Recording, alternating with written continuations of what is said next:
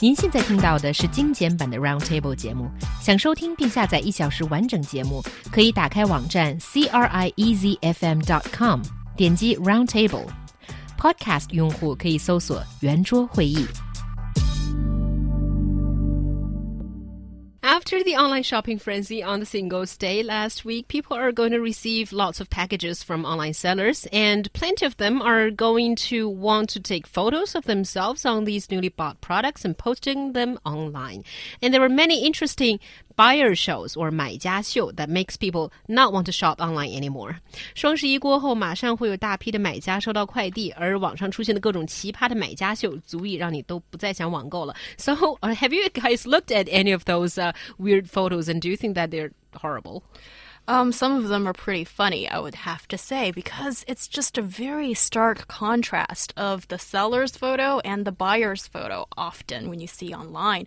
Because, well, actually, I haven't really posted this photo online, but I have bought something online which I saw, wow, it looks great on the model and it should look pretty good on me. I'm already getting a size L.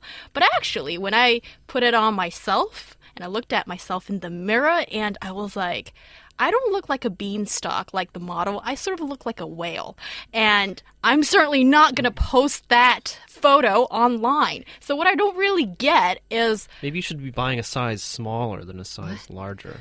Anyway, so I mean, I just think that for looking at some of these photos, it just seems like people often do they not see themselves in the mirror? Well, I think I think it's also I mean, you know, a professional photographer is amazingly important when it comes to uh, a photo. I mean, mm. I, I, I feel like that should be go that should go without saying, but I think a lot of people forget that because they fancy themselves as some type of amateur photographer when they really don't have any skill whatsoever.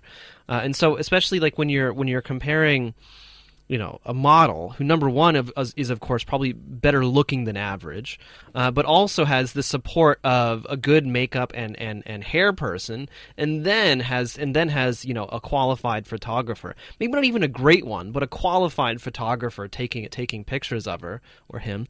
Um, they're going to look amazing and the clothes are going to, going to look amazing and then you try to do the same thing with yourself and you should i mean you, you should understand that the results aren't always going to be that great. Yeah, yeah and more often than not, it's going to look pretty disastrous on average people.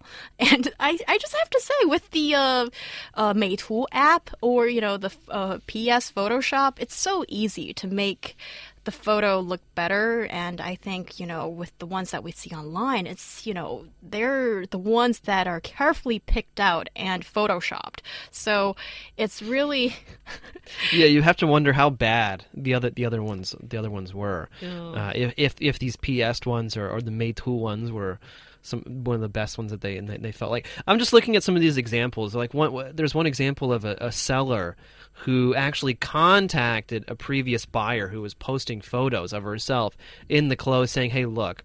if you delete these photos, I will give you I will give you a ten kwai discount for each photo deleted because you're hurting my business. Yeah, this is definitely true of a lot of these Maijiaxiu pictures. But I think as buyers or future buyers, these pictures are actually very important because it gives us a direction of what what may look like beautiful clothes will look on an ordinary person without well, a photoshopped uh, photo. Well, also, I mean, personally, I mean, number one, I am a bit old fashioned when it comes to online behavior in general. Um, but uh, when it comes to buying stuff online, I don't buy shoes or clothes online uh, mm. uh, because I mean, I need to be able to put it on and see and see how it looks. I don't care if it's a bit more expensive, uh, but being able to look in the mirror and decide that this is what I want and being able to walk out of the store with it right then makes a whole lot of difference to me. Yeah, and I think you must have learned by now that um, when you shop online for clothes, there's often going to be a difference in the color because of the lighting of the, the, photo. The quality is, is usually a lot lower than you expect. Exactly. Totally. Yeah. And for people like myself, I'm pretty tall for a Chinese girl, and I don't shop online for clothes because I've learned my lesson. There is going to it's going to be rare to get uh, comfortable sizes for me, so I only get like baggy clothes online. I think you know these are things that I think all girls have learned. I only yeah. get tight clothes online. Oh, okay.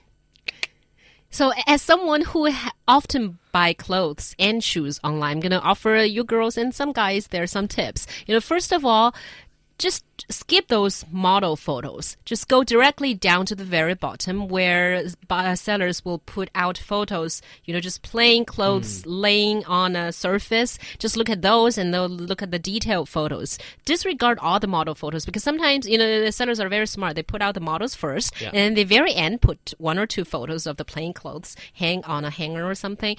Never look at the model ones because they're going to be really good and only look at the, you know, 平铺图 so called. And look at the 买家秀 on the comment part.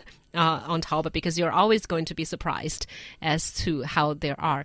Plus, even if there are no uh, 买家秀, even if there are no photos, it's still very important to look at the comments section because they will tell you what the, the, the shortcomings of the clothes mm. as well.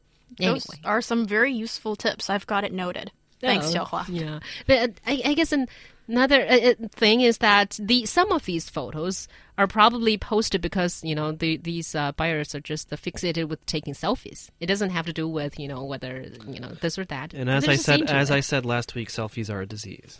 And they probably are in terms of this case. Yeah. In our society. Yeah, looking at some of those weird photos, they probably are a disease.